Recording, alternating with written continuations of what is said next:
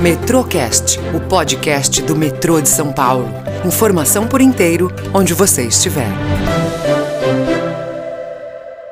Olá, seja bem-vindo a mais um Metrocast, o podcast do metrô. Em edições passadas, nós já falamos que a linha 2 verde vem sendo ampliada. Serão mais de 8 quilômetros e oito novas estações, da Vila Prudente até Penha, cruzando toda a Zona Leste.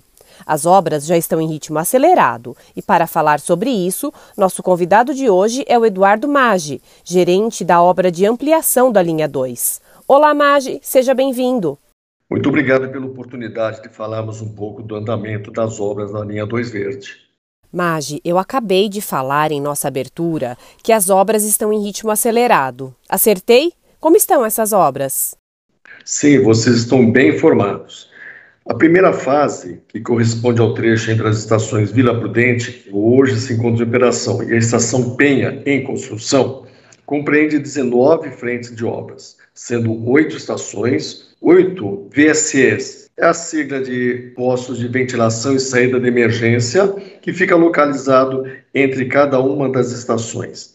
E um posto técnico, que é o posto capitão, e o complexo Rapadura e a Vala Penha.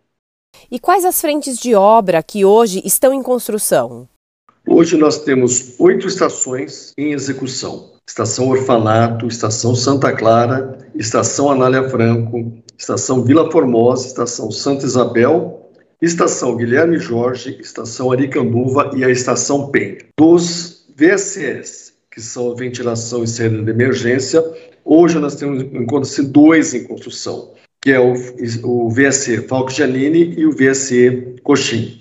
Cabendo destacar que o VSE Falco Janine será o local onde a tuneladora será retirada após cumprir a sua primeira etapa de escavações vindo do complexo Rapadura. Além dessas frentes, nós temos, como eu disse, o Poço Capitão, que é um poço técnico, que servirá para a execução do túnel e depois será reaterrado novamente e restabelecida a parte urbanística de cima. A vala Rapadura, que também é o conhecido como Complexo Rapadura, que fica numa região é, que é uma grande praça, e após a construção nós vamos restabelecer todas as condições existentes no local e trazendo até melhorias para a utilização da população. E, mais à frente, a Vala Penha, que servirá para uma, execução de um, de um desvio de túnel muito grande e depois será reaterrada futuramente, restabelecendo a parte urbanística normal. Certo, então as estações já estão bem encaminhadas. E quanto aos túneis, por onde vão passar os trens, como eles serão construídos?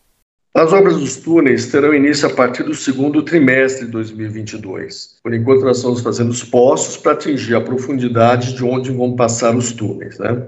No caso dos túneis que serão executados pelo método NATM, NATM é a sigla de Novo Método Austríaco de Tunelamento também conhecido como simplesmente método austríaco. Esses túneis, em sua quase totalidade, serão locais de estacionamento de trens ao longo da via. Para a construção das vias onde circularão os trens, as escavações serão feitas pelo Shield, muito conhecido como Tatuzão. Serão escavados cerca de 8,3 quilômetros utilizando esse sistema, o qual é totalmente automatizado e proporciona maior velocidade nas escavações. E ainda, por onde for passando, deixará o túnel pronto para receber as vias e demais acessórios para a futura operação dos trens do metrô. Magi, fale para nós uma estação que se destaca, que terá algo diferente. Cada uma das estações tem peculiaridades construtivas e arquitetônicas interessantes, mas a que podemos destacar, pelo ineditismo e destaque que irá proporcionar ao metrô de São Paulo, é a estação Anália Franco. Essa estação atenderá parâmetros de construção sustentável para atender aos requisitos de obtenção do certificado LEED.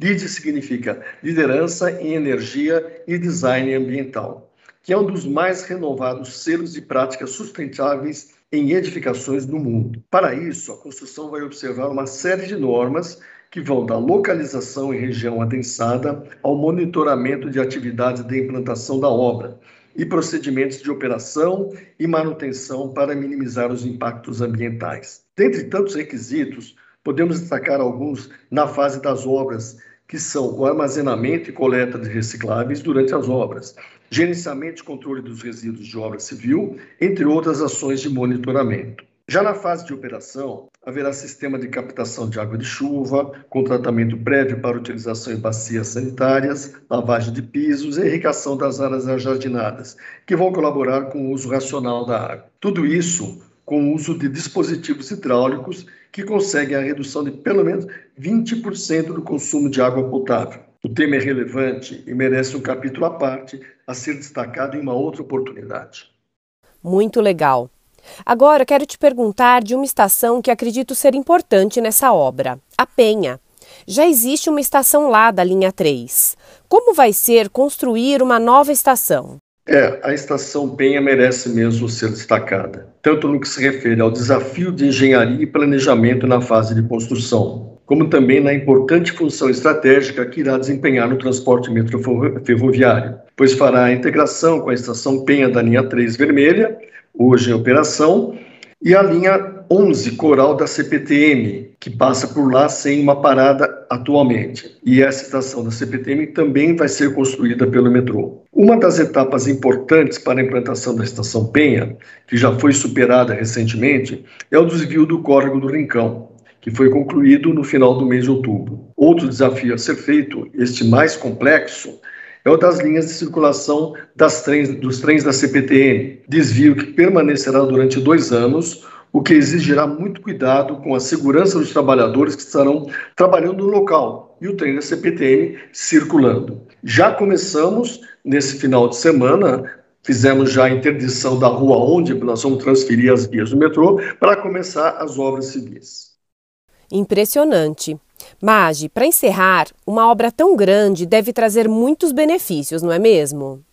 Sim, sem dúvida. A linha 2 Verde irá melhorar a qualidade de vida de cerca de 320 mil pessoas que serão transportadas por dia, interligando centros populacionais carentes de transporte público do porte do metrô. A linha 2 Verde desempenhará um papel de destaque na redistribuição de passageiros na rede de transporte sobre trilhos. Fará a integração com linhas importantes hoje em operação, ofertando mais opções de trajeto aos moradores da Zona Leste e, consequentemente, reduzindo o número de automóveis e a emissão de cerca de 195 toneladas de poluentes e 19 mil toneladas de gases do efeito estufa ao ano.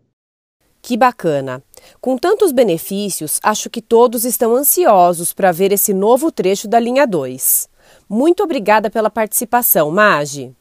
Eu que agradeço a oportunidade de trazer algumas informações sobre o andamento das obras da linha 2 Verde, destacando que só poderemos vencer esse desafio contando com uma equipe de profissionais competentes e motivados que nela estão hoje trabalhando.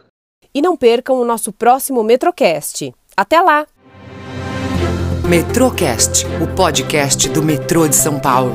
Informação por inteiro, onde você estiver.